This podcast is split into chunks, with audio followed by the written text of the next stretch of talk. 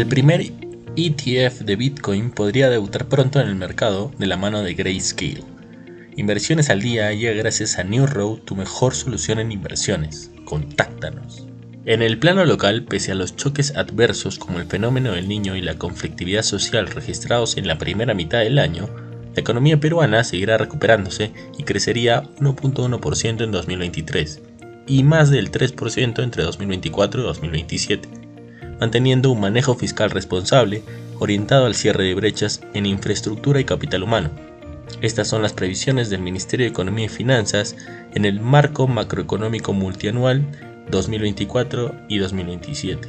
La recuperación del crecimiento económico a partir del segundo semestre de 2023 estará apoyado por la mejora de la demanda interna, principalmente impulsada por el gasto privado, en línea con la recuperación de las expectativas empresariales, disipación de conflictos sociales, menores presiones inflacionarias y condiciones financieras más favorables.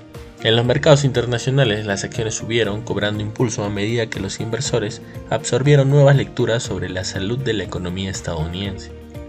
Las señales de un enfriamiento del mercado laboral continuaron, ya que nuevos datos mostraron que la economía de Estados Unidos terminó julio con el menor número de vacantes de empleo desde marzo de 2021. El último informe en la encuesta de apertura de empleo y rotación laboral, JOLTS, reveló que había 8.8 millones de empleos abiertos a fines de julio, una disminución de los 9.16 millones de la oferta de trabajo en junio. El informe también mostró una disminución en la tasa de renuncias, que es observada de cerca por los economistas, ya que las renuncias elevadas son vistas como una señal de confianza entre los trabajadores. En julio, la tasa de abandono cayó 2.3%, la más baja desde enero de 2021. Por otro lado, el Tribunal de Apelaciones del Distrito de Columbia se puso del lado de Grayscale en una demanda contra la Comisión de Bolsa y Valores, que había negado la solicitud de la compañía para convertir el Grayscale Bitcoin Trust en un ETF.